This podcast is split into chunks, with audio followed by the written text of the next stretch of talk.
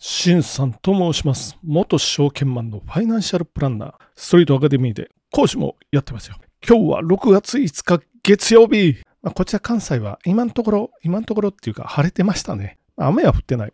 梅雨の中休み的な、まあ、昨日もそうですけど、そういう感じですけど、皆さんはいかがお過ごしでしょうか？早速やっていきましょう。聞くだけちょっと気になる今日の経済ニュース。まず一つ目は速報から。日経平均株価。終値3万2217円。バブル崩壊後の終値としての最高値を更新。3万2000円台は約33年ぶり。読んでみます。今日の日経平均株価は先週末より693円高い3万2217円で取引を終え、終値としてバブル後の最高値を再び更新した3万2000円台をつけるのはおよそ33年ぶり。2日、アメリカの債務不履行が回避されたことなどにより、ニューヨーク市場で株価が大幅に値上がりしたことを受けて、東京市場で幅広い銘柄に買い注文が集まったということで、TBS ニュースから33年ぶりですよ。1990年以来かなひょっとしたらこの聞いてる人も中にはまだ生まれてないですよ的な人もいるかもしれないですけど、やっと近づいてきたかな。3万2000年。金曜日ね、ニューヨークが高く終わってて、で、時間外で先物もも高かったので、まあ3万2000には乗せてくるかなと思ってましたけど、まあ案の定来ましたよね。で、さっき、騰落レシオとか見てたんですけど、今は加熱感はちょっと落ち着いてるかな。まあ上がったり下がったり一回しながら上がってきたっていうことになってきます。これ結構ね、まあ状況というか様相を見てると、まああんまり見てないですけど、踏み上げ感があるな。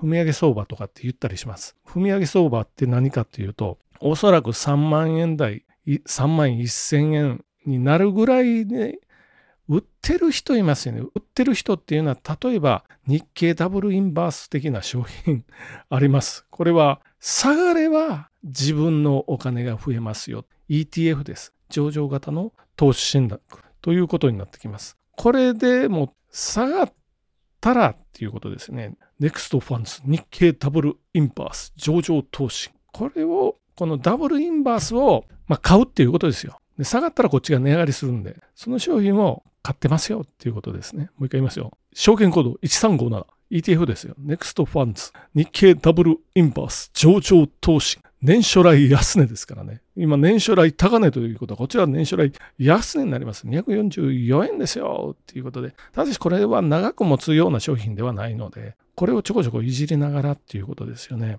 これ下がってると、まあ今度は損切りしたりとかっていうことになるんで、これがまた現物株の方においては買い要因になってくるということですよね。あるいは先物ですよ。先物で売ってたら買い戻しです。日経平均先物ってあるんですけど、先のものもできたでしょ？で、ミニ先物も前からやりますよ。で、マイクロ先物っていうのもできましたからね。いろいろ我々は投資家としてはこれは広がってましたよね。投資対象。で、もう一つ言うと、今週は皆さん、メジャー S q デイがありますよ。メジャー S q っていうのは先物とオプションの生産が今週金曜日の寄り付き値でありますよ。これの時給が大きいでしょ？う。おそらくね。これ踏み上げていくと思ったら、多分今週ね、ポジション解消していかないといけないんですよ。売ってたらね。恐怖なのはコールの売りですよ。コールの売り。コールの売りっていうのは日経平均の買う権利を売るっていうことになって、これはね、保険的なもので、受け取る額は決まってますよ。あ決まってるっていうか、まあ、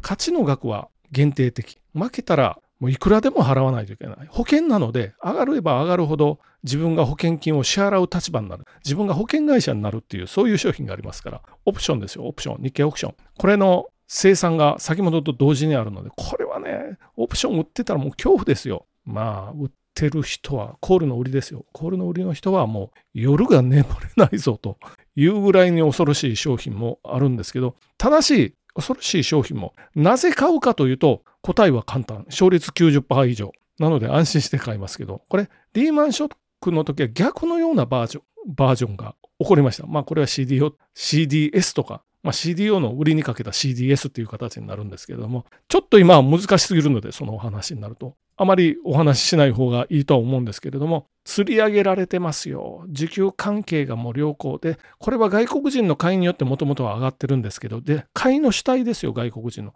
買いの主体、どうやら北米じゃなくて、北米はそんなに買ってない。ヨーロッパ勢。ヨーロッパ勢が買ってるらしいと。しかも中国のものを売って日本のものに乗り換えてきてるらしいと噂を言いながら、まあ、次のニュースに行ってみましょう。次のニュースは日経新聞から。訪日客寿司よりラーメン。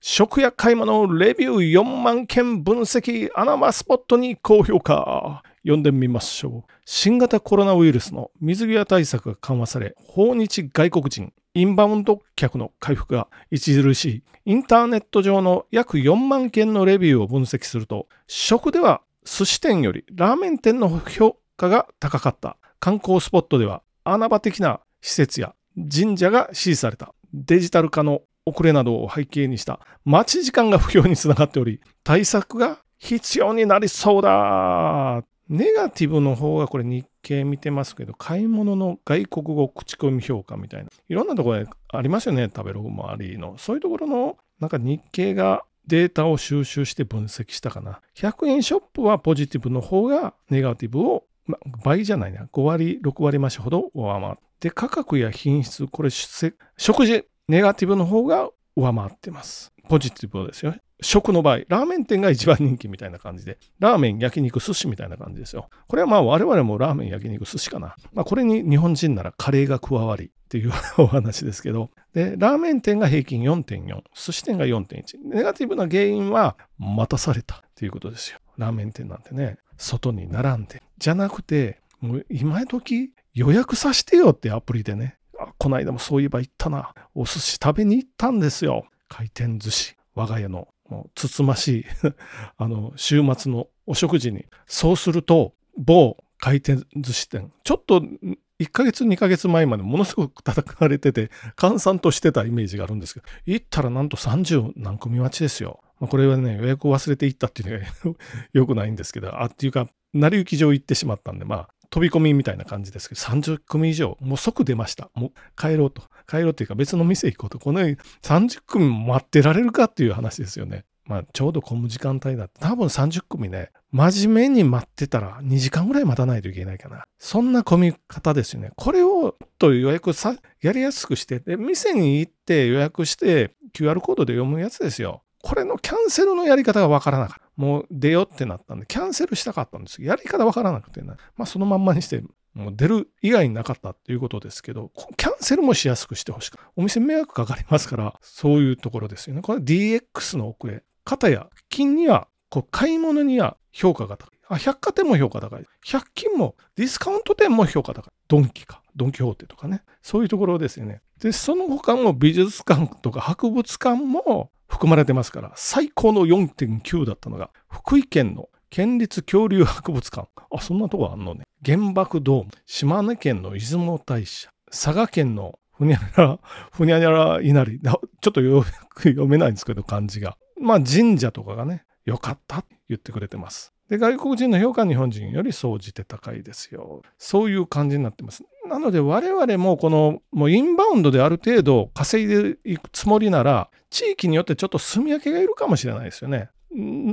何日か何週間前かに言ったんですけど京都は京都でもう決めないといけないですよね。もう富裕層のみ相手にするような街にするとかね。そうなるとホテルはもう値上げですよ。もう1泊20万でもいいぐらいですよ。なると我々は泊まれなくなるんで、まあでもその20万が払えない人はもう来なくていいですよ。お話。我々はそれが払えない、我々というか払えない人はちょっと離れたとこですよね、もう。離れたとこで、まあそんでもある程度高いですよ。これも世界的文化としてですか。京都ぐらいのサイズで来てもらって十分稼げるっていうのを目指す。かたや、大きな町はまあ、ちょっと、でも日本人なら大体ね、お金持ってない外国人がブロブロしてっていうのは、まあ嫌がる人多いと思うんで、まあどの町もそれなりの高さで、ラーメン店とか人気あるって言ってますけど、ラーメンもそれなりに高くなる。こうこれはもう市場原理なんで、しょうがないですよ。これ京都なんかもうバス乗れないですからね、人が多すぎて。めちゃめちゃ来るバス来るバス、全部満席満席というか、もうぎゅうぎゅうなんで、もう乗れませんよっていう、そういうお話にまたなるのかな、あの日々が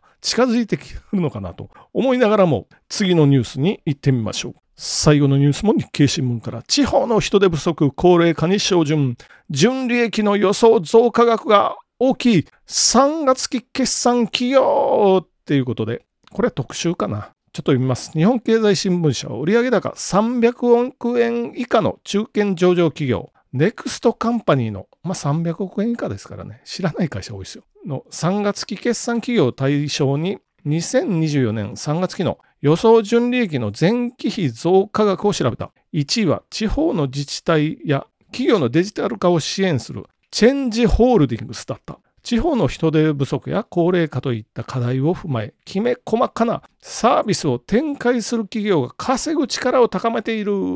チェンジホールディングス。ちょっと証券コード書いてないぞ。なので、チェンジホールディングスの名前を覚えておいてください。これが売上伸ばしてきそう、ほぼ倍化。で、72億円。ただ300億円なんで、どの企業もね、売り売上で300億円。まあ残念ながら上場企業としてはちょっと小粒気味ということになります。で、僕が知ってる会社だとどうかな。第8位、大戸屋。この間行きました。寿司屋が満席なので、大戸屋に行って、サバの味噌煮的なものを、的なっていうか、サバの味噌煮ですけど、食べました。これが2024年3月期の純利益予想。なんと3.9倍の10億円か。まあ10億円もともとそそれ自体も少ないんでね。まあその前はコロナの影響を受けてたので、まあちょっと増えますよ。2位ぐらい言っとこうかな。 LITALICO、リタリコ、リタリコ、障害者就労支援、33億円16倍ですよ。あ、増、あ、2倍か。2倍ですよ。っていうことで、16%。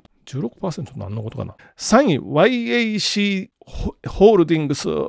これは液晶半導体製造装置。こんなのいいですよ。液晶半導体製造装置。これはもう何回もここで来てます。日本の巨人、東京エレクトロンとか、ディスコとか。まあそういうところですね。素材メーカーは信越化学。まあ、いっぱいありますよ。日本は素材強いですよ、液晶は。これが3位。23億円。こういう小粒なところこそ300億しかないとかってバカにしてる場合じゃない。伸びる可能性あるんで、この小さな企業。ただしよく調べて買ってくださいね。投資は自己責任ですから。どれがいいとは言ってないです。利益がこれぐらい伸びてきますよっていうお話。1位もう一回言います。チェンジホールディングスデジタル支援72億円。2位はリタリコなんか証券コードぐらい書いといてくれよって思いますけど、ここには書いてないかな、自分が見てるところはね。2位、リタリコ。3位、 YAC ホールディングス。全部300億円の売り上げがない小粒な企業です。中堅上場企業って言いますけど、これ、まあ、 GAFAM とかに比べると、本当にアリンコぐらいの小ささ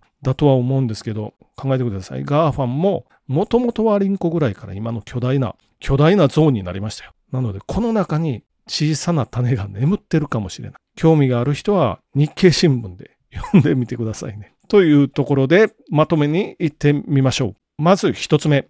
日経平均3万2000円乗せ。これは33年ぶりのことですよ。1990年。